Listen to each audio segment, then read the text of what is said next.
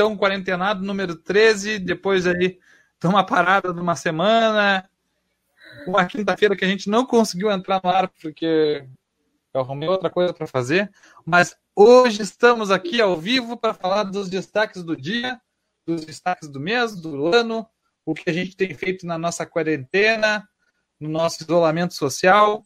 E já temos aqui, ó, uh, a interatividade, ó, o Paulo Roberto dizendo que está bom o áudio. Obrigado, Paulo Roberto. Como é que tu está, Isa? Tudo tranquilo contigo aí em Bagé? Eu estou me sentindo muito sortuda, na verdade, nessa noite de sexta-feira, porque nosso mapa do Rio Grande do Sul, a medida do Estado, então, combate ao coronavírus, medida de distanciamento controlado, as bandeirinhas lá, apenas Bagé e Pelotas, tu também pode te considerar sortudo, não estamos em bandeira vermelha. Só nós é. estamos aqui, ó, plenos, enquanto o restante do Estado passando por uma situação complicada, mas a gente sabe que a gente vai passar por isso. Estou me sentindo muito sortuda nesse momento, Igor. É, é uma notícia boa para os comerciantes que ficaram aí por 15 dias uh, fechados aí, uh, fechados, com seus comércios fechados, com, com é, o seu ganha-pão aí, uh, com, com restrições grandes aí por causa do coronavírus. No entanto, em Pelotas, eu acredito que a gente esteja no pior momento da, da pandemia em todo o tempo isso. Até deixar claro uma coisa para as pessoas aqui no estado do Rio Grande do Sul, quem nos acompanha, né? Uh, pessoal, esse período está muito complicado para a gente aqui no estado devido ao frio, a chegada do inverno, né? Isso complica muito mais. A gente está vendo aí outros estados que já estão uh, flexibilizando o comércio, flexibilizando uh, acesso a parques, a espaços públicos. Aqui no estado, a gente está no período em que não tem muitas opções, porque a gente está mais suscetível a pegar doença devido às temperaturas mais baixas. Então, esse aumento aí que a gente está vendo é que gente, o governador já tinha falado sobre isso também, né, Igor? A importância de a gente ter esse cuidado nesses próximos. Ele tinha dado um prazo aí de uma quinzena, de 15 dias, o pessoal tinha que ter cuidado por causa dessa questão do frio, e o pessoal não está levando muito a sério, né? A gente vê o pessoal querendo passear, inclusive aqui em Bagé, uma das medidas que o, o prefeito do município fez foi fechar as praças, isolar, para que ninguém entrasse, porque o pessoal estava achando que estava de férias, né? É, aqui Pelotas tem muito disso, né? Acontece, chega no final de semana, o pessoal vai para Duque de Caxias, o pessoal pega e vai para o Laranjal, vai lá pro Pôr do Sol do Recanto de Portugal, Parque Una, uh, vai para vários lugares que não deveria, né? E causa aí algumas aglomerações que não que a gente não precisaria um, precisaríamos ter. Uh, o pessoal poderia ir no Laranjal, certamente uh, fazer o seu esporte físico, até comprar algo de um comércio. O problema é que as pessoas vão lá e se aglomeram sem a necessidade, né? Por isso que, que, que tem causado aí muitas, muitos problemas em, em vários cantos uh, do Rio Grande do Sul e em Pelotas eu acho que tem acontecido muito isso de, de pessoas se aglomerarem, por exemplo, no calçadão da cidade sem essa necessidade. Se a gente for imaginar, pô, as lojas podem estar abertas se todo mundo uh, ter consciência e utilizar a máscara da maneira correta, uh, higienizar as mãos. Problema é que às vezes a gente vê famílias indo para o centro da cidade fazer as compras. Não, a pessoa vai lá, compra. Eu quero comprar minha camisa, eu estou precisando de uma camisa. Tu vai lá na loja, compra tua camisa e volta para casa. O problema é que as pessoas, uh, não, muitas pessoas, né? Ó, tem uma grande quantidade de pessoas que está atenta ao que, ao que está acontecendo. No entanto, tem um grande número de pessoas que não entendeu a gravidade do assunto. É verdade, Igor, é verdade. O, o, o, nosso amigo Diogo Cassal, aqui, jornalista do Jornal do Laranjal, aí, uh, está tá, tá, mandando um salve aqui para mim, que está na escuta. Grande abraço, Diogo. Uh, vamos dizer assim, uh, eu já tinha ideia de, de criar o Jornal da Guabiroba, aqui em Pelotas, lá, lá na, na, cadeira de jornalismo comunitário, né, Isa? Te lembra? Com a Kika Com certeza, sim. E, e, e é certamente, o, certamente o, o trabalho do Jogo Cassal uh, me influenciou muito, porque a, a, a, potência do Jornal do Laranjal é uma coisa incrível, assim, nos últimos anos, nas redes sociais, nas mídias digitais, é algo incrível. Parabéns pelo trabalho e é uma honra ter você aqui assistindo o nosso programa aí que fala dos problemas da quarentena, que fala um pouco de tudo. Coisa boa. Eu acho importante isso, Igor. Eu admiro muito o teu projeto do Jornal Guabiroba, porque a gente restaura aquela coisa do bairrismo, né? Que faz bastante falta aqui na região sul. Eu sinto isso muito forte mais lá para cima do estado. E aqui a gente tem um certo. O pessoal tem um certo. Como eu posso dizer isso sem ofender assim as pessoas? Mas o pessoal tem certo preconceito com o seu próprio local, assim, não, não veste a camisa de verdade. Eu acho muito bom quando uma pessoa vai lá e valoriza, mostra o que está acontecendo, expõe o que precisa ser melhorado. E eu, eu acompanho o teu jornal, né? Claro, sou tua amiga, estou sempre te acompanhando. Mas é, os assuntos, as pautas são relevantes e são de importância. Inclusive, eu vi que tu postou esses dias também algo que não pertencia a, a Guabiroba, mas era algo que tu tinha comentado no jornal de outra, outro bairro, talvez Fragata, não me recordo, mas esclarecendo, né? Trazendo os pontos importantes de Pelotas. É, tem muito isso do bairro, por a gente conhecer a rua, conhecer o, o buraco que tem o problema, conhecer aquela pessoa. Então, tu é, é, é a proximidade do jornalismo é algo incrível. E, e essa proximidade, Isa, ela é gratificante com, com tudo que acontece assim. O trabalho é diferente, é um trabalho quase comunitário mesmo, vamos dizer assim. Um trabalho de ouvir as pessoas e dar a voz para elas no momento que talvez outra outra mídia não teria esse espaço. Então, eu, eu sei que um canal de TV uh, regional, uma, um jornal mesmo da cidade não teria espaço para falar do buraco na frente da rua do seu Zé.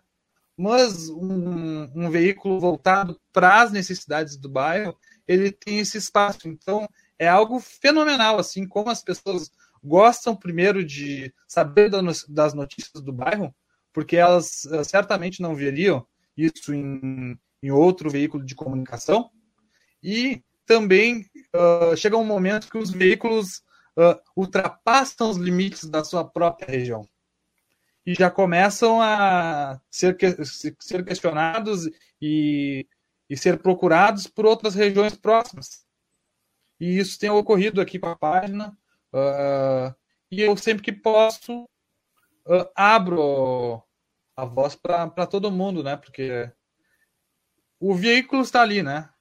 Na verdade, é, o Jornal da Guabiroba surgiu no, nos momentos que eu tenho de, vamos dizer assim, hoje mesmo estou trabalhando em home office, então eu faço um, um pouco do trabalho que eu exerço lá na Satolep Press, dou 15 minutos do meu tempo, daqui a pouco eu estou andando de bicicleta na rua, já, já aproveito e faço uma ronda, eu faço todos os dias, Isa, uma ronda de bicicleta pela Guabiroba, para ver o problema, para ver o que está acontecendo, conversar com as pessoas, ver as fontes. É algo assim, inimaginável. No, no, curso de jornalismo nunca falaram que eu ia ter contato com a fonte andando de bicicleta. E, e, e isso é a pura verdade. Isso é puro, né? Isso que é jornalismo. É a gente dá voz para aquelas pessoas que não têm espaço em, outro, em outros locais e atender às necessidades, expor as necessidades. Deixa eu só mandar um abraço aqui. O Matheus, um amigo meu, aqui no Instagram, acompanhando. Também nós temos aqui uh, a Kati, que estava acompanhando também.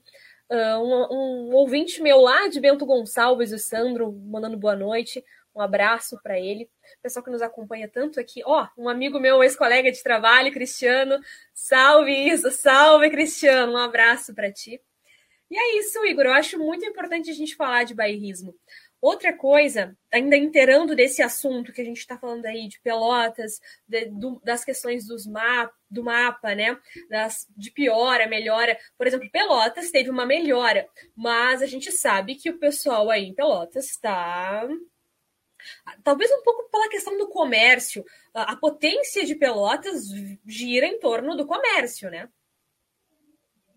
É, gira em torno do comércio, mas eu acredito que Pelotas está saindo hoje, a região de Pelotas está saindo hoje do, da bandeira vermelha a partir da próxima terça-feira por causa dos, dos leitos de UTI que, que estão sendo colocados em Rio Grande. O hospital da, da FURG, nos últimos dias, tinha recebido vários respiradores e por isso que a região está saindo uh, da, da bandeira vermelha a partir de terça-feira. Uh, pelo menos é, tudo corrobora para que se tenha uma reabertura do comércio aí após 15 dias fechado. Mas eu, eu acho que, que tem que se pensar em várias maneiras da gente conseguir evitar a propagação do vírus.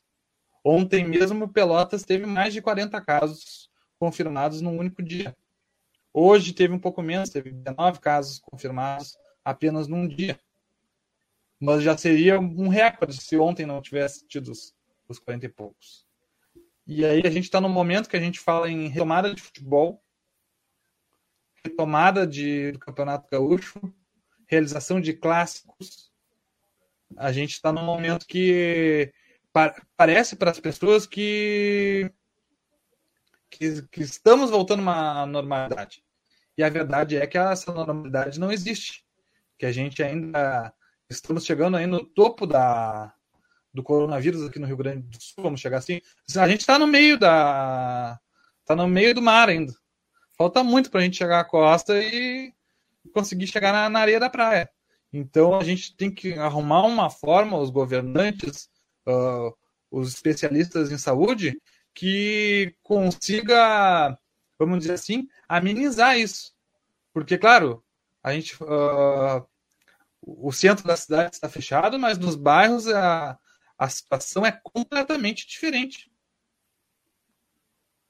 Né? Sabe, uh, te, te cortar. Não, não pode, pode, pode falar. Complementar aqui essa questão dos leitos de UTI, né? Hoje, Porto Alegre, nossa capital, por exemplo, atingiu aí a lotação de 90% dos leitos. E imagina, Igor, nossa capital, cada dia mais uh, lotada. Imagina essas uh, pequenas cidades, eles atendem toda, provavelmente ali Porto Alegre deve, deve atingir ali também região metropolitana e acaba sobrecarregando. É isso que a gente fala desde o início. Uh, o inverno chega, outras doenças também acabam levando as pessoas a procurar o hospital, não vão deixar de ser atendidas, né? E é isso que a gente está tentando evitar, que as pessoas uh, acabem uh, se expondo, né? As pessoas não conseguem ter essa compreensão. Até vou abrir um parênteses aqui, mas também nessa mesma linha. Semana passada eu estive com a minha mãe na UPA, só que a gente tem consciência de que a gente tem que evitar ao máximo de ir nesses lugares, não ficar se expondo, porque são os lugares que mais têm uh, riscos da gente né, acabar se infectando com o vírus. O pessoal não tem essa consciência, não usa máscara, usa máscara errado. Quando chega no ambiente lá, se nega a usar o álcool gel. Inclusive, eu vi um vídeo da prefeitura aí de Pelotas, parece que tá o BOP na rua, né? Mas é a guarda municipal uh, doando uh, máscaras para as pessoas nas ruas, aqueles que não estão usando, ensinando. Só que é um certo. Eu senti um certo terrorismo aí naquele momento, porque parece o BOP, né? Não, mas, mas a partir desta quinta-feira começou a valer a lei da multa, né, Isa? A lei da multa é a lei aprovada aí, uh, enviada pela Prefeitura Municipal de Pelotas, pela prefeita Paula Mascarenhas, à Câmara de Vereadores, que aprovou por unanimidade a lei que quem não usar a máscara em locais públicos pode ser multado até 117 reais, tá? Então a Guarda Municipal começou a fiscalização. E claro, né, a Guarda Municipal é armada. Então, para quem é de fora e vê as imagens, pode se parecer um pouco um pouco estranho, mas é o trabalho da guarda no centro da cidade para que o uso da máscara seja efetivado, porque uh, o uso da máscara em, para acessar estabelecimentos, eu acredito que tinha sido usado.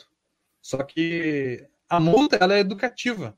Ela Concordo. diz assim, ó, ah não, agora é sério, gente. Agora tem que usar máscara. Então aquela saidinha que tu dava para para levar o lixo na, no container, pelas a gente tem a coleta container com containers, aquele lixo que tu atravessava a rua aqui para levar aí, ah, é só, só vou atravessar a rua, então eu vou sem máscara, aquilo já acabou.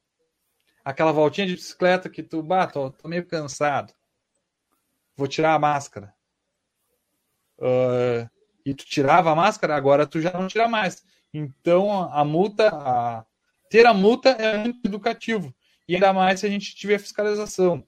Acho que Pelotas precisa, precisa e carece mais fiscalização nos pontos de aglomeração da cidade, porque chega final de semana, tem vários pontos de aglomeração na cidade. Mas acho que a, a multa e a fiscalização da Guarda Municipal são essenciais para que, vamos dizer assim, a cultura da máscara seja implementada de vez na cidade. É.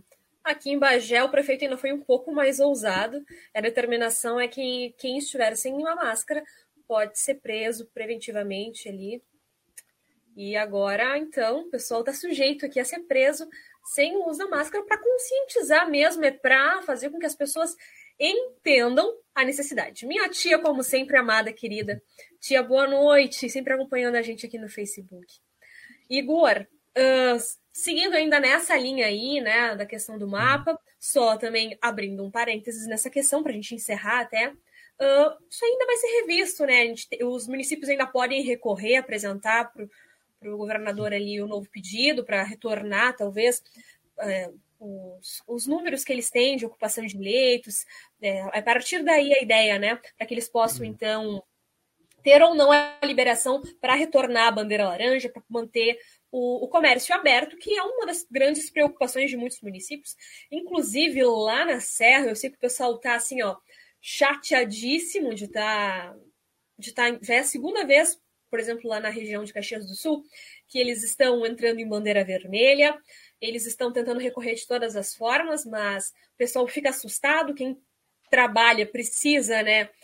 Fica com medo de como vai se manter, e é uma grande preocupação nesse momento. Só que a gente tem que estar consciente que a nossa saúde vem em primeiro lugar. Não, tá, tá difícil para todo mundo mesmo. É, é uma situação complicada. Todo mundo está perdendo financeiramente. Uh, e, e, a gente tenta economizar de todas as formas. Uh, mas eu acho que a gente tem que entrar aí no ponto do futebol, né?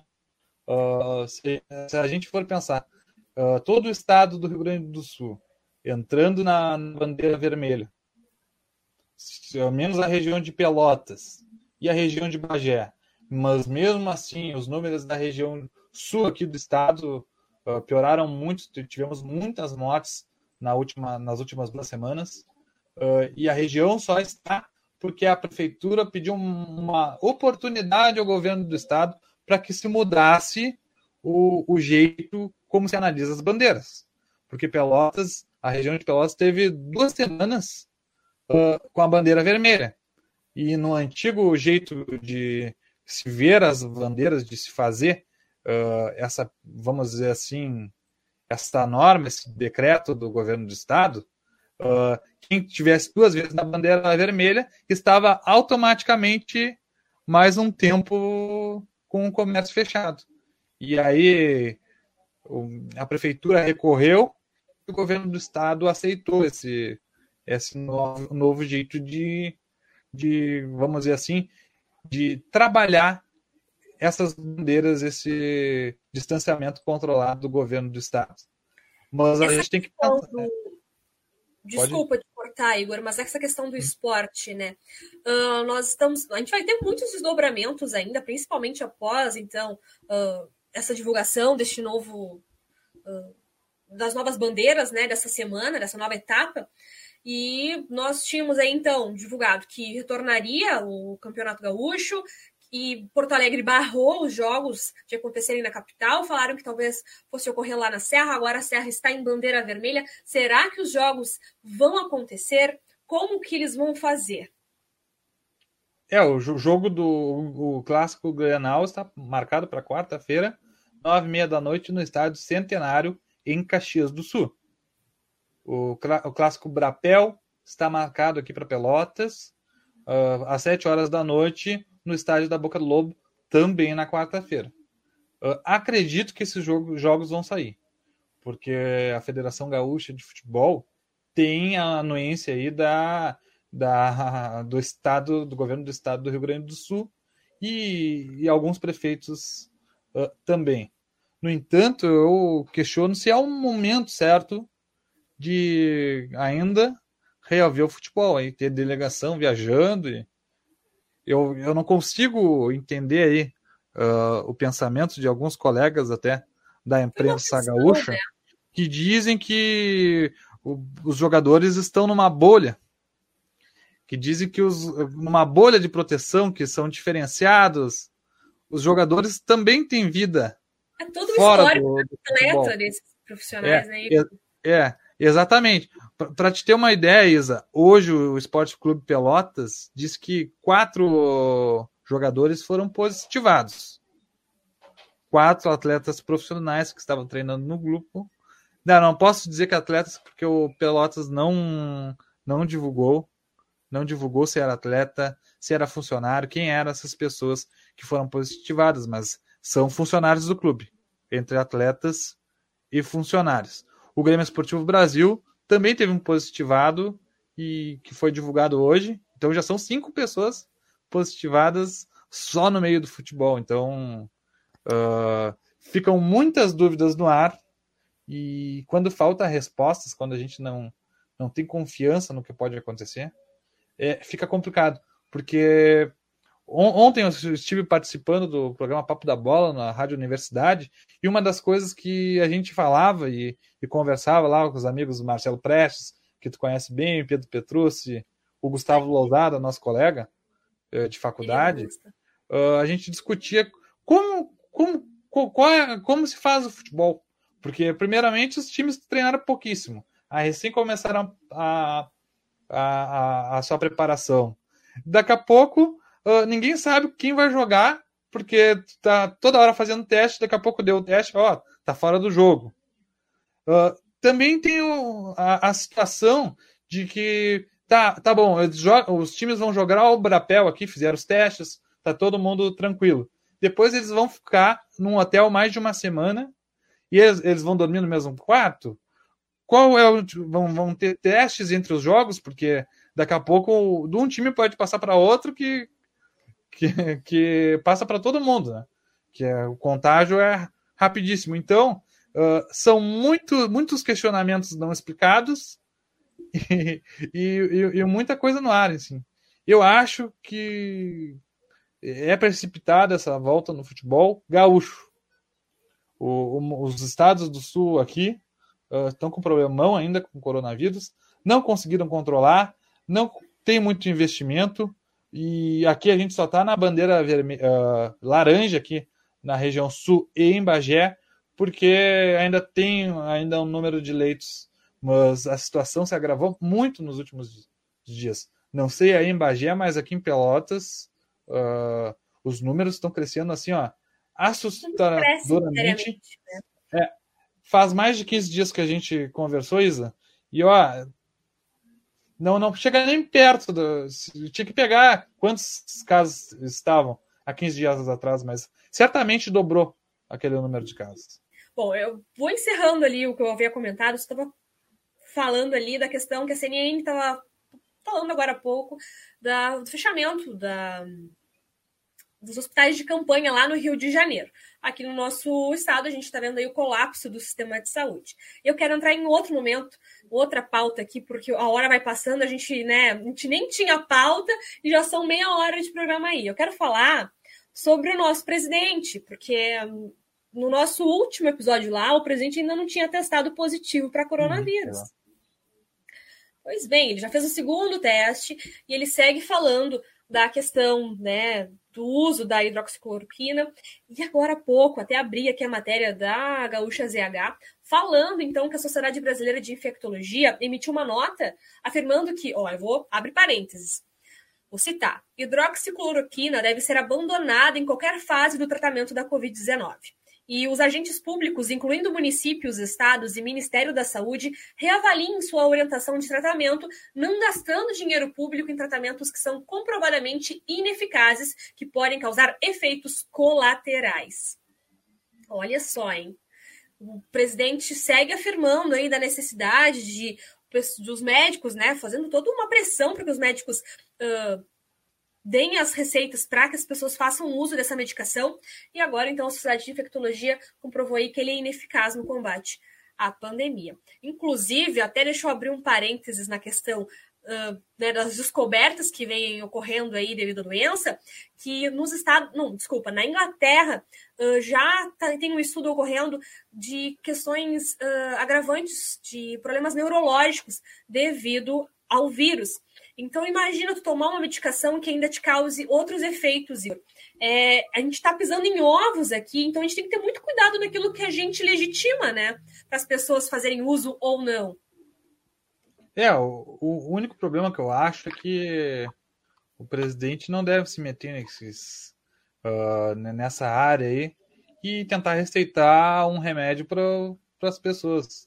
É, ele é o presidente do país, ele deve fazer as suas o seu trabalho uh, a partir do, do, e não receitar remédio. Deixa para os médicos receitarem o remédio, utilizarem o remédio que eles acharem melhor para cada caso. A feira começou uh, a valer entanto, a multa, né? Se a gente for pensar e aprovar uh, aí. Aqui no Rio Grande do Sul a gente também está tá tendo essas, vamos dizer assim, essas interferências aí. Ontem aqui em Pelotas um grupo de pastores procurou a prefeita Paula Mascarenhas, esteve reunido, oferecendo para uh, pedindo para ela que coloque os tais kits preventivos, que a prefeitura compre os kits preventivos, que empresas comecem a dar os kits preventivos uh, pra, contra a Covid-19. O problema é que tem alguns remédios que não são eficazes. Se a gente tivesse um remédio que curasse a doença, talvez eu acho que essa atitude, essa, essa fórmula poderia até ser adotada por alguém. Se tivesse um remédio que, ó, toma, toma esse AS que vai curar o, o coronavírus. Se, se fosse isso, talvez fosse de se pensar. Mas comprar vários remédios uh, sem Tirar uma certa. É, isso, né? Eu acho poderia muito para outras coisas. Inclusive, uh, chegou aqui em casa, né? Te ver como é que é o WhatsApp. Minha mãe chegou aqui me mostrando um vídeo de uma médica de São Lourenço do Sul, aí pertinho, né? Falando então sobre a sobre a prevenção de sentir os sintomas, tu pode já começar a fazer o uso de alguns medicamentos. Talvez também faça parte aí dessa alguns desses remédios que ela citou, desse kit. Uh, mas gente esperar que, que que a administração pública tome parte nisso, que compre essa medicação e que distribua, seria um pouco equivocado no momento, até porque, como tu bem falou aí, Igor, a gente ainda não tem uma medicação que seja eficaz. É, não. Se fosse eficaz, tudo bem, mas uh, esses testes aí não dá para botar dinheiro público fora. Daqui a pouco nada desse kit aí vai funcionar. E, e tem o esquema da cloroquina ainda.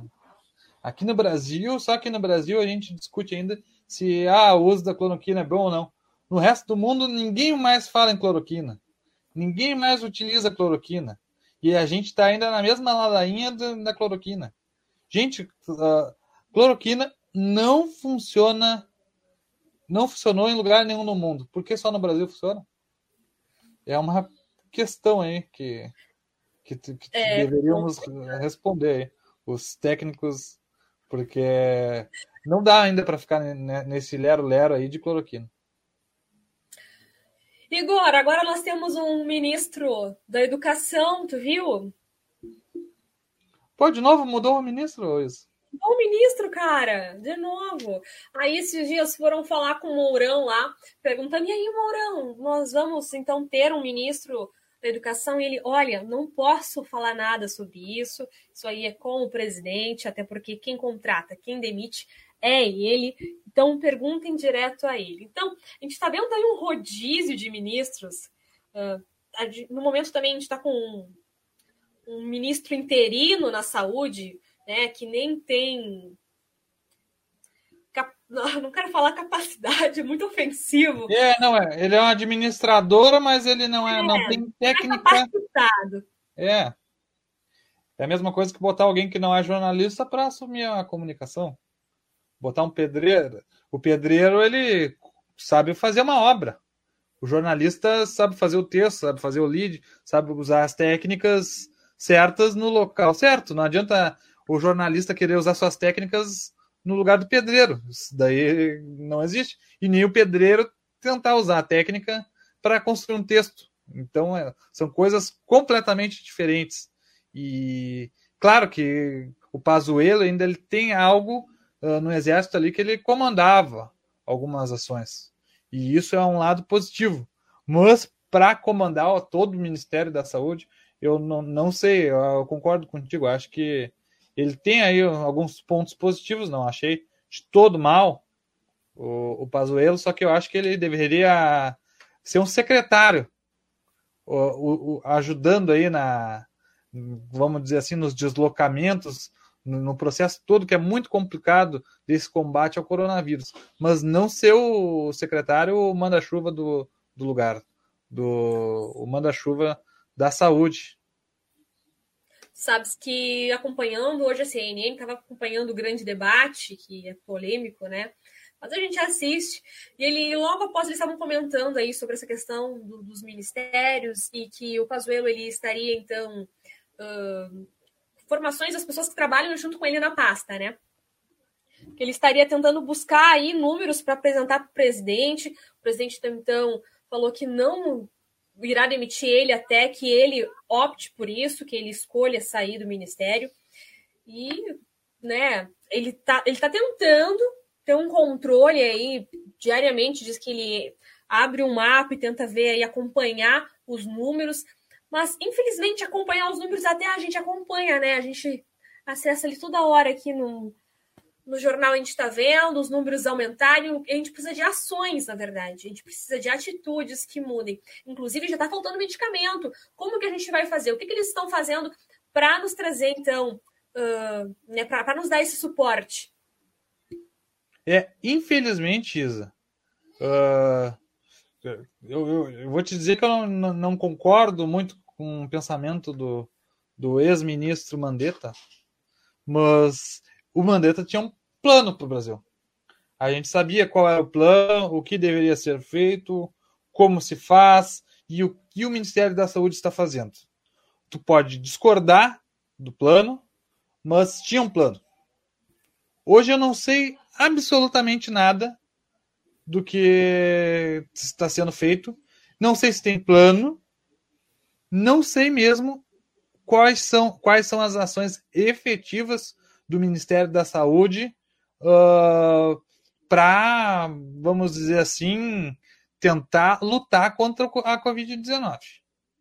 A gente vê os estados tentando, uh, cada um do seu jeito, cada um da sua forma, tentando se salvar como pode. Mas eu não vejo uma união como um país, nem para compra de respiradores, nem para nada. Então, tá meio a Deus dará. O Ministério da Saúde está só, vamos dizer assim, pagando as faturas. Tivemos um problemão agora, talvez não, não saiba dessa, Isa. Uh, a Associação dos Aposentados de Pelotas, a ABAP, uh, teve vários funcionários infectados, teve que fechar aí por tempo indeterminado as suas atividades. Um dos seus associados esteve no local e também uh, teve constatada aí a, o, a confirmação da, da doença, e aí a, a associação fez nos seus colaboradores aí os testes e constatou aí que mais de 30% estavam infectados. Então teve que fechar as portas. Para a gente ver que é daqui a pouco um descuido, algo rápido, tudo muda. É verdade. Isso não é só aí em Pelotas, essas grandes empresas, essas indústrias, é recorrente. Inclusive, a gente vê lá na Serra uh, algumas.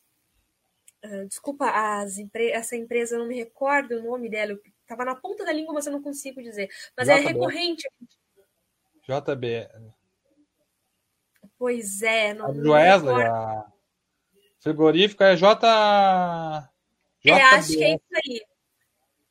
E é recorrente a gente ver essas pessoas, porque é, é um meio de produção que tem muitas pessoas e não pode parar, e aí acaba que essas pessoas não têm a consciência, ou talvez não tenham um controle, aquele, aquele simples controle de ver se a pessoa está com a temperatura um pouco mais alterada, se está passando bem, se está com algum sintoma, para que aquela pessoa se recolha e não contagie então outras, né? É, tem que ter o controle, mas também tem que ter o, vamos dizer assim, um cuidado especial com os itens de segurança. Porque no início a gente falava, ó, oh, gente, a máscara de pano feita em casa funciona bem. Pode usar. No entanto, tem que lavar. Faz uma pesquisa. Conversa com as pessoas, sério, sério, sério mesmo, assim, gente.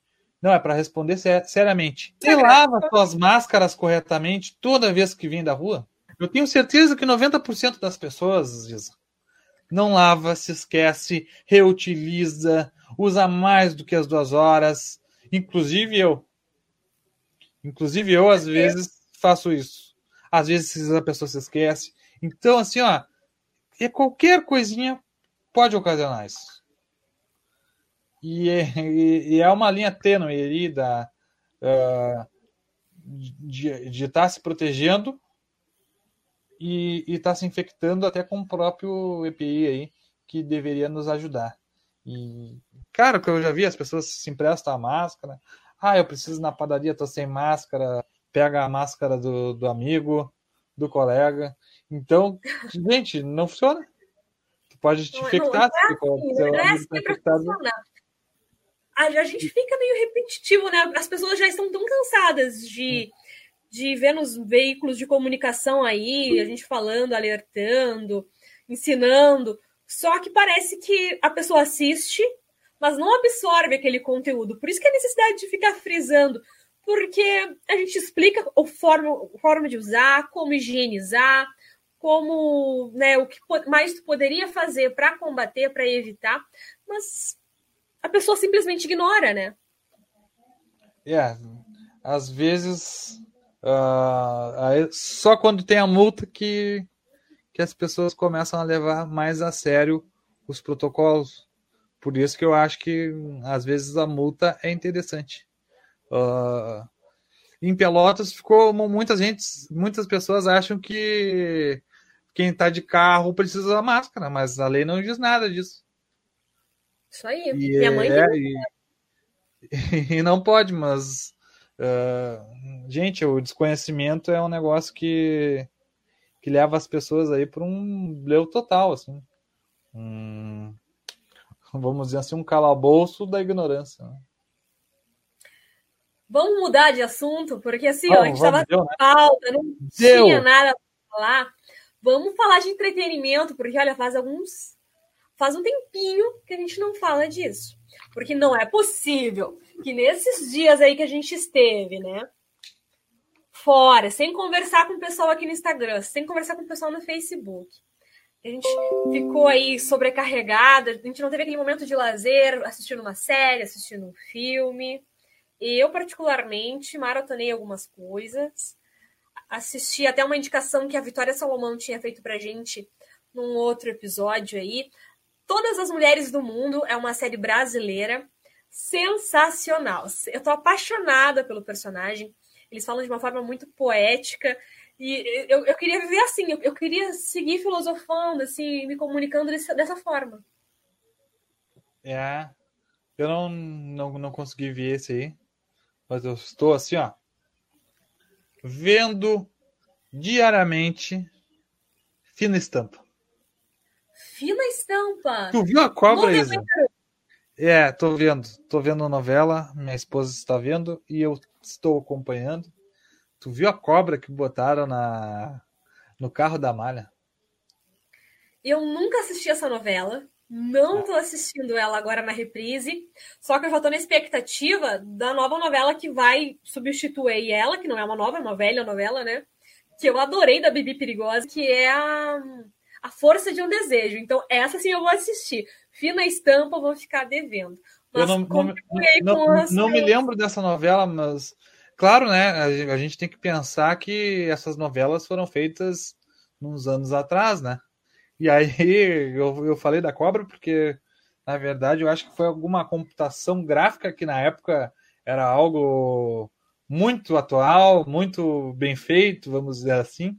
E hoje, cara, é uma chinelagem total aquela cobra ali com a pessoa, o ator não ia gravar não ia gravar aquela cena ali com uma cobra, né?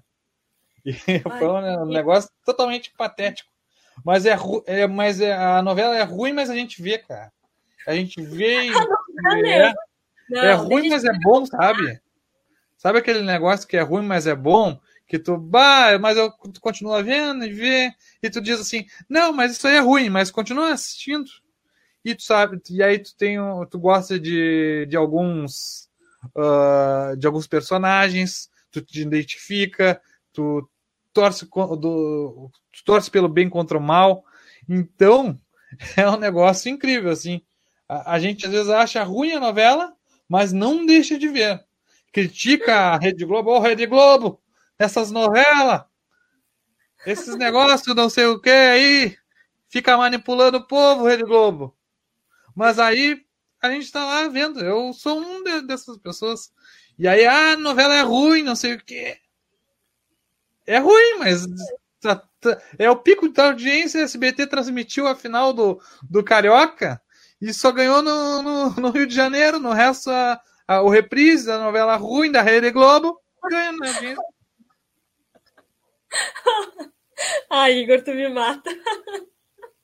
Mas é isso aí, o pessoal gosta de novela. Novela e futebol, pelo visto, só contagiou o pessoal com futebol aí. O pessoal que estava assistindo da sua região, torcendo pelo seu time, o restante do Brasil seguiu assistindo a novela, né? É, não, mas vamos falar, né? Foi uma boa audiência do SBT. O tio Silvio sempre ganha uns, um dinheirinho nessas iniciativas que ele tem. Ah, não vamos transmitir, eu vou. Quanto vai pagar, tio Silvio? Não vou pagar nada. Se vocês quiserem, vamos dividir Vamos dividir os lucros aí dos patrocinadores e que ele consegue, botou no ar aí. Não sei, eu acho que ele vai ter uma, vai tentar entrar aí no mundo do futebol, mas é, é difícil porque a Globo impera nesse lugar aí e só os times grandes vão conseguir ter essa visibilidade aí, vendendo um jogo só por vez. É. Minha sobrinha tá me corrigindo aqui no Instagram, viu? A Emily falando que não é a força de um desejo, é a força do querer. A novela ah, que mais. Eu conheço. A Força do Desejo eu não conhecia. Não, né? Pior que eu acho que existe essa novela, só que ela é muito antiga. Deve ser da Record. Por isso que eu não conheço. Ai, Igor, tô, tô, tô surpresa contigo. Noveleiro, não esperava. É, essa. não, não. Na, na, SBT eu só vi uma novela. Carinha Uau. de Ante. Tu via Carinha de Anjo? Anjo. É, eu, vi essa daí. No tá. SBT, não, Tiquititas também, né? Mas a antiga, né? Não essa fuleiragem. Sim, a antiga, antiga. É, a antiga e tal. e eu vi uma novela da Band. Tu viu uma novela? Já viste alguma novela feita pela Band? Pela Sim. Rede Bandeirantes de Comunicação? Sim, peraí, peraí. É, é da Band, né? Flores Bela. A Band, não era Flores Bela. Eu tá, era viciado naquela novela. E era ruim também, claro, né? A Band. Na Rede Globo. Era Dance, Dance, Dance. O nome da dance, dance, Eu, eu vi na, na Band. É que tá rindo? Que, qual é o problema da dança? Não, rindo, não, é porque eu achei fenomenal o nome, é tipo Tititi. Uma falta de é. criatividade, pronomes. Nossa. Tá, e o que, que tu acredita que aconteceu na novela? Às vezes numa manchete, a gente trabalha, assim, pensa que eu, eu não sei o que colocar no título da minha manchete. Aí vai lá um autor de novela e simplesmente coloca tititi, dance, dance, dance. É, é... Ah, fala sério, gente. Não, pelo amor de Deus. E aí, o problema da, da, novela é que tu, como tu vê todo dia, tu cria um certo hábito de acompanhar aquilo ali. E mesmo tu sabendo que é ruim e tal, tu começa a te identificar com as pessoas. E eu me identifiquei ali com os dançarinos da dança, dança, dança, né? Porque dança, dança, dança tinha, as pessoas tinham que dançar, não podiam fazer outra coisa. Peraí, tu te identificou com os dançarinos. Tu dança? Não, é que tinha uma história, né? E era uma. Pra Band era uma boa, uma boa novela, bem, bem escrita e tal. Não me lembro Igor, muito dos Não nomes. tá, a gente ficou com os caras que dançavam, eu quero ver tu dançar. Não, é- aí eu deixo. Essa daí eu passo. Inclusive, deixa eu até deixar aqui, eu abrir um parênteses. Eu tô falando muito isso hoje, tô repetitiva. Deixa eu Deixa eu abrir um falar. parênteses. É, o Igor toca, viu? O Igor toca violão, guitarra, acho que tem uma guitarra aí atrás, né? Que faz parte do teu Aqui é a fundo. guitarra, vou mostrar pro pessoal. Pois é. Uma hora dessas, o Igor vai ter que tocar, dar uma palhinha pra gente. Ah, aqui, aqui. O Igor tá, tá em falta aqui com o pessoal que acompanha o Quarentenado, tá? Sabe, esses dias fui pegar o violão. Esses dias fui pegar o violão e arrebentei a corda, a mesinha, né? A mais Ah. fina. E aí arrebentou. E eu tenho cordamento todo, só arrebenta a mesinha. E como eu toco muito pouco, eu não ferrujo as cordas. Então eu tô com as cordas novas no violão. Tenho um, cordas novas numa caixinha. E tem que comprar outro encordamento que eu não tenho a mesinha, porque a última vez que eu fui comprar aí o, um uma corda pro violão não vendia mais a mesinha. Antes eu conseguia comprar ela separado, ter que comprar todo o conjunto. E aí eu tenho, tenho Aí. todo o encordamento aqui para ser trocado, menos a mesinha. E aí quando arrebenta, é a mesinha. Então, Aí agora tá o violão aí parado.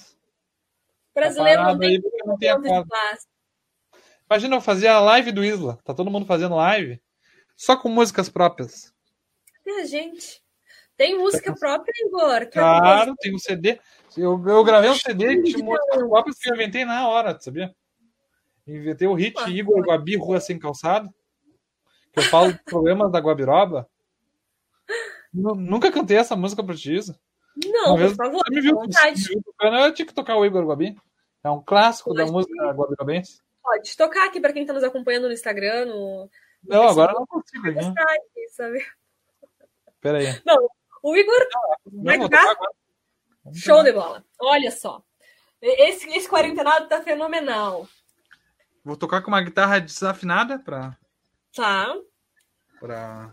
Que entender, momento. né? o- Que momento. Não, por favor. Não, não, não Será perca. que dá pra Fique por aqui. É só um trechinho, tá? Ai, virei minha tela de novo aqui. Só um trechinho, tá bom. Tá desafinado, tá? Não, vou botar em mim aqui. Isso aqui é um momento. Isso, um vai, momento vai lá. Fenomenal. Tá desafinado, mas eu não vou afinar.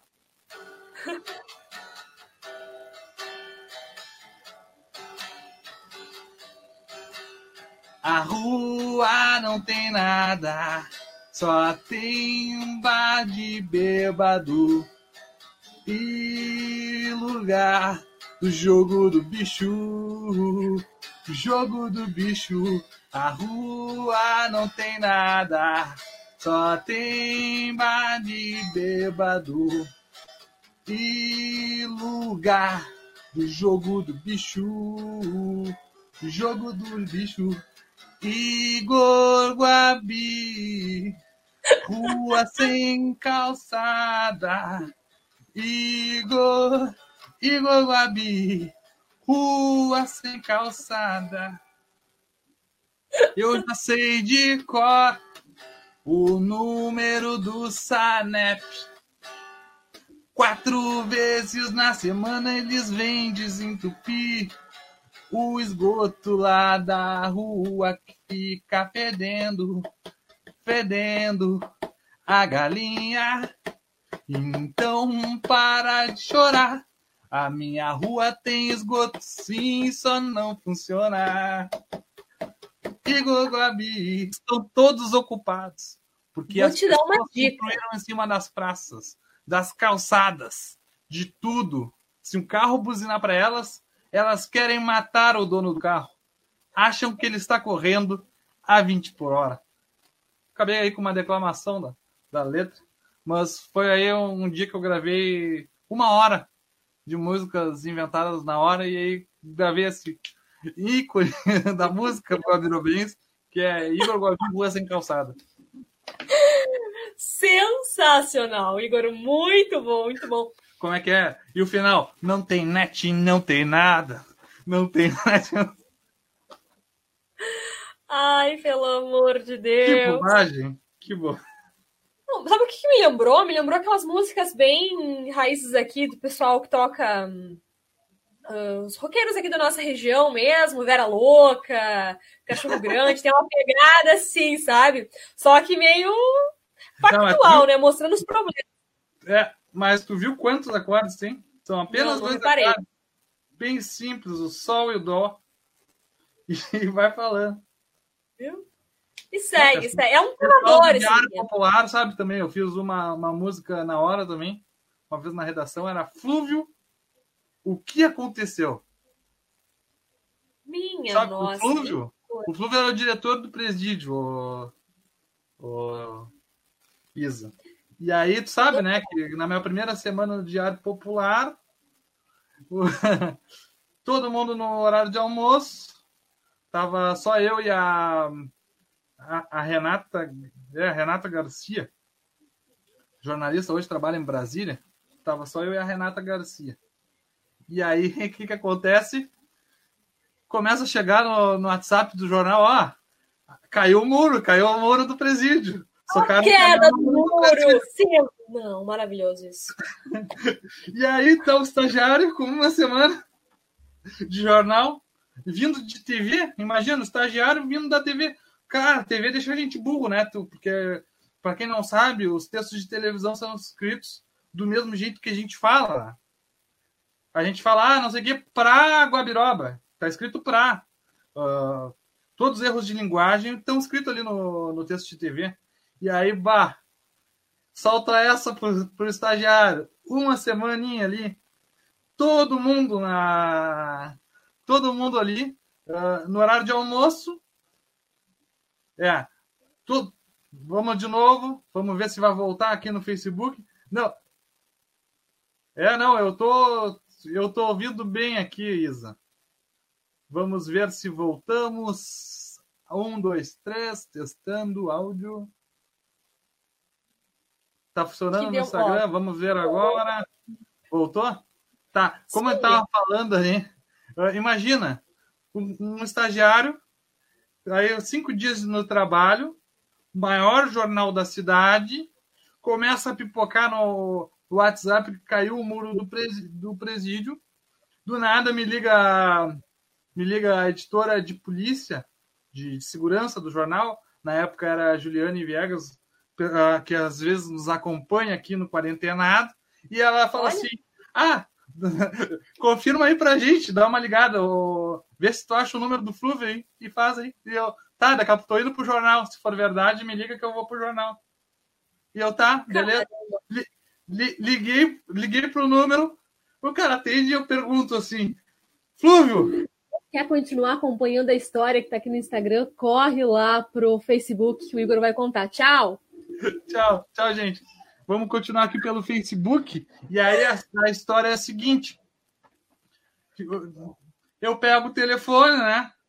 Ah, ligo para a telefonista do jornal e digo assim: por favor, eu preciso falar urgente com o Flúvio, diretor do Presídio Regional de Pelotas. E ela tá bem. É urgente, falei. E ela pega Sim. assim, era uma maestria, que era, era a Dona Evinha, se não me engano. Dona Evinha era assim, ó, a telefonista mais rápida que eu, que eu já tinha visto na, na face da Terra. Ela pega e me bota o Flúvio em 30 segundos, botou o, o, o cara, e aí o cara ah, só fala assim, alô! E eu, Flúvio, o que aconteceu? E ele, ah, derrubaram o muro do um, um caminhão derrubou o muro do presídio não sei quantos fugiu.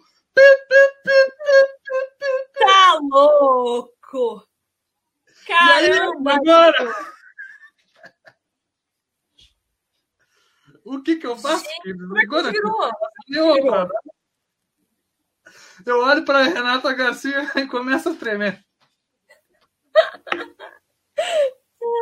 Ela, "Ah, tu não queria ser jornalista, tá aí, ó. Maior desafio. fazer, ele só me falou assim, não tem nada de informação, né? Só que é verdade. O que tá focando é verdade. E, pô, o jornal como Diário Popular tem a obrigação de, de ser o balizador de, de crise. Imagina, fugiu um monte de gente do presídio, Não se sabe quantos fugiram, só se sabe que um caminhão foi lá e derrubou o muro. E aí, e aí foi, foi um aprendizado ali, num, uma hora de muito aprendizado de, de como se tratar, ah, de, de como se trabalhar no web jornalismo, né? E o que, que aconteceu? Eu fiz um título, uh, uh, caminhão derruba muro de presídio, e é a linha de apoio, né? Uh, segundo o diretor tal, não se sabe quantos presos fugiram. E aí escrevi no, no, no corpo da matéria assim, matéria em construção. Não acredito! Isso. Foi isso. Em construção. Joguei no Facebook já. Aguardem informações, daqui a pouquinho vai ter é. conteúdo. Sabem que tem no Facebook. Aí peguei e liguei para uma pessoa que tu sabe quem é, né? O chefe de web. Leandrinho. Leandro Lopes, o mito, né? O mito. Me convidou para trabalhar no jornal com ele e tal. Isso daí era meio-dia e pouca. Pego, ligo pro Leandro e digo assim: Alô, Leandro, tudo bom? Caiu o muro do presídio, por favor, se tu quiser vir aí. É bom tu estar aqui nesse momento para fazer um vídeo. Que ele, maravilha! Ah, Igor, dando trote essa hora? Ah, tu tá louco! O Leandro falou isso. Né? Não acreditou, na, na hora não acreditou. Eu, não, Leandro, é sério. Pô, uma semana tu tá me passando trote. Teu batismo, né? Sério, Leandro, eu vou ir. Mas se não for verdade, tu vai ver. Vou te encher um ano teu saco. Chegou era verdade. Chegou era verdade. O Leandro fez assim uma baita, um baita vídeo, uma baita cobertura aí desse problema que ocorreu no presídio regional de Pelotas, aqui o PRP. Foi um vídeo aí que interessou até emissoras de TV do estado do Rio Grande do Sul. Foi uma baita cobertura. Foi um dia incrível, assim, que eu aprendi. Naquele dia eu aprendi como se fosse meses uh, do trabalho, assim.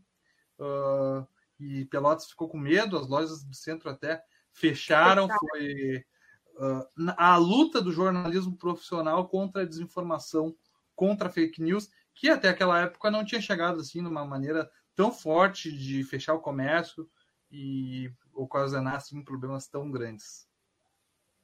Sensacional. Eu também tenho uma, uma, uma boa da minha primeira semana trabalhando com jornalismo, assim. Foi bem punk, mas eu vou deixar para o próximo episódio. Não, conta, conta, conta. Vou contar agora. Aqui vão gostar de contar agora, vou deixar. Bom, então não, vou resumir ela, vou resumir, vou tentar resumir, vou ser breve. Primeira semana trabalhando sozinha, eu, eu treinei durante três dias em Caxias do Sul né, para compreender como é que era. Eu trabalhava né, com uma rádio e também com online, né? E aí, uh, primeira semana eu fui, depois desses três dias, eu fui para Bento Gonçalves para assumir meu posto, que eu ia ficar com as notícias de lá. E aí, de madrugada, era umas meia-noite, uma hora da manhã, os meus chefes me ligam me avisando que aconteceu um. Eu já, já era consciente que se acontecesse alguma coisa dessas, eu tinha que cobrir, né? Eu, recém, motorista recente, mal sabia dirigir, uh, não conhecia a cidade, não, não sabia, mal sabia ali no centro, que girar num bairro, e tinha ocorrido então uma chacina. Chacina onde cinco pessoas foram mortas. E vai Laísa, né? Pegar o carro na empresa e se deslocar até o local. Não consegui chegar no local, fui, primeiro, fui lá, tentei achar, botei no GPS, não achei. Um colega foi, me ajudou, cheguei no lugar. Cheguei lá, fui dar a notícia, né? Me, tentando me desdobrar ali, porque eu não tinha experiência com segurança pública. Segurança pública é, é uma coisa assim. É outro mundo, é outro mundo. Jeito, é outro mundo. Depois que tu pega o jeito, vira natural para ti mas é, te confronta, né? Te tira da zona de conforto. Principalmente, não, não vou dizer que mulheres não consigam, tá? Eu sou a prova viva, tenho muita história para contar nesses períodos, nesse período que eu fiquei lá pro Bento. Peguei muitas mortes, muitos homicídios, até o meu apelido era menino homicídio. E, cara, vivi muita coisa, assim. Mulher é capaz, assim, só que a gente fica um pouco mais suscetível, assim, de certa forma, porque a gente não foi criada, a gente foi criado no mundo machista e a gente não é ambientada com isso. A gente chega num lugar onde a, a, as forças policiais, em, em, suma, são homens, aí tu chega ali uma jornalista tem que te apresentar, eles tu também é nova, e eles têm que entender ali que tu tá ali para cobrir a notícia. Foi um desafio enorme. Também o, o vídeo eu disponibilizei, ele rodou na Rede Record, também para o SBT na época. Foi um negócio de muita repercussão, porque foi a primeira chacina a, na Serra Gaúcha, na minha primeira semana, e eu lá, inexperiente, foi, ó. Chega a tremer só de lembrar. Não, a, não, a minha não é engraçada, eu não eu em nenhum momento. A tua eu dei muita risada. a minha foi sofrida. Quando acontece essas coisas, né? Pô, não, tá aqui o microfone. Quando acontece essas coisas, simplesmente não interessa se tu tá preparado ou não. Simplesmente tu tem que fazer. Faz do jeito que tu acha que é, vai ser o melhor. Nem sempre a gente consegue acertar sempre, mas tem que fazer. Eu mesmo, assim, ó, eu tenho o Renan Lemos, que é meu amigo aqui, amigo de muitos, muito tempo, aqui na da, morador da Guabiroba e, e meu amigo também de longa data, ele fala que eu sou o guri dos incêndios, cara. É impressionante. Eu tô andando na rua, é carro que incendeia, é, tô passando na rua, é empresa que incendeia, e eu tô sempre lá fazendo a cobertura, é um negócio incrível. Não, eu acho que tu bota fogo nesses lugares, porque tu está passando sempre no lugar. Eu, é. Pois é, a informação não tem, não tem nada. Mas sobre isso do policial, a gente fica muito impactado, a, a, a, por exemplo, a primeira morte que tu cobre, um homicídio, algo assim, uh, tu fica muito impactado. O problema é que com o decorrer do da, vamos dizer assim, do jeito que tu acompanha, tu vai acompanhando, ah, tu acompanha uma morte, tu fica bem abalado porque tu vê os familiares ali, tem um jeito de chegar nas pessoas para perguntar. Infelizmente, a nossa profissão tem alguns momentos que ah, não é ser indelicado, mas a gente tem que tentar perguntar para pessoas que tu não gostaria de interromper elas no, no seu momento, mas a gente tem que saber como perguntar também. Às vezes eu sempre deixo assim, ó, sou jornalista, tô aqui, se tu quiser falar, e saio. Não tem como chegar direto no microfone, fazer sensacionalismo com. Da liberdade. Se a pessoa optar por não comentar, né? Uhum. O que, que, a gente vai fazer? Mas tem, tem que se apresentar, né? Tem que se apresentar. Às vezes, às vezes o jornalista é o único que ouve aquela pessoa e às vezes ela quer falar. E, e é muito importante estar presente nessas horas e dar voz a quem queira falar. Mas é um outro mundo, um jeito totalmente complicado de tu colocar, até o jeito de tirar foto, porque tu não sabe, tu fica pensando assim, bah, mas se eu morresse eu ia querer ver assim. Então eu fazia, tentava fazer a, a foto jornalística mais que, que informasse mais do que mostrasse essas uh, sangueira que algumas pessoas e grupos de WhatsApp mostram, mas que informasse mais do que deixasse as pessoas, vamos dizer assim, tristes, que familiares que vissem aquilo ficassem tristes. Eu acho até, que eu, eu acho que, que com as coberturas sobre mortes até que foram tranquilas, mas sempre esse, tentando acertar. Né? A questão das fotos, Nessa chacina, inclusive, uh, a primeira coisa que aconteceu após a chacina, antes de os veículos de comunicação chegarem no local, até antes da própria Brigada Militar chegar no local, já estavam fotos circulando nas redes sociais. Estourou, viralizou muito rápido. Fotos dos corpos no chão. Foi foi muito dolorido. E quando cheguei no lugar, no local, estava isolado, né? A cena do crime tinha um corpo do lado de fora e os outros estavam dentro de um bar. Muitos familiares ali ao entorno chorando, sofrendo. Então é, é um momento muito delicado. Inclusive, meu primeiro dia de trabalho, né, esse aí foi a, a experiência maior na, primeira, na primeira semana. Meu primeiro dia de trabalho, eu peguei uma, uma morte no trânsito. Eu até que lidei bem com o fato, só que de certa forma, assim, mexe, claro que mexe com a gente, óbvio que mexe com a gente, a pessoa tá ali, tá exposta, ela, né, numa situação difícil, o telefone começou a tocar, e aí tu fica naquela assim, a gente atende, a gente não atende, quem é que vai ficar responsável, como que essa família vai reagir? Agora há pouco essa pessoa estava indo talvez em encontro da família, agora não está mais. É muito difícil, a gente tem que ter ali muito cuidado, tem que ter muito profissionalismo e ética nesses momentos, né? É, é uma cobertura que a gente não quer fazer, mas é necessário, porque o jornalismo, querendo ou não, ele consegue dar um, um ar de verdade sobre o fato, a verdade factual daquele momento ali. E esses uh, grupos de WhatsApp, claro que as pessoas, eu acredito que as pessoas são bem intencionadas quando postam aquele conteúdo ali nas mídias digitais. O problema é que sem uma, uma apuração profissional é complicado acreditar e repassar esse, esse, essa informação.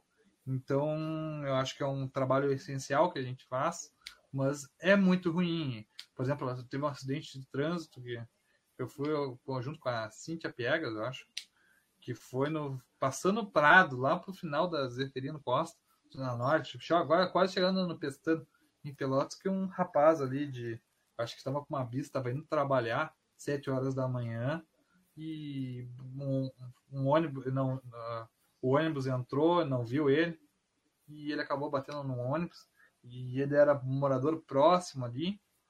E tava a família dele. E, cara, assim, ó. É, tem, pensei dez maneiras para tirar a foto pro jornal. E consegui ali. E um motorista do ônibus desolado também. É, não, não, não é fácil. Não, não, não é fácil cobrir esse tipo de, de tema. E a gente fica mal também a gente fica mal e, e vai naturalizando algo que é normal, né? Que é essas barbaridades. Aí que a gente fica com certo medo, né?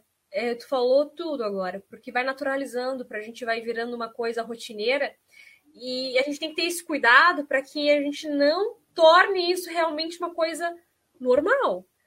A gente tem, tem que manter a sensibilidade, porque é, é muito delicado, cada fato é um fato diferente, a gente não pode, a gente tem que ser frio, de certa forma, para que a gente possa transmitir a informação, mas não deixar de ser sensível à dor das outras pessoas. Coisa séria. E é isso aí. então tá. Tchau, tchau. Tchau, Igor. Tchau, tchau. tchau.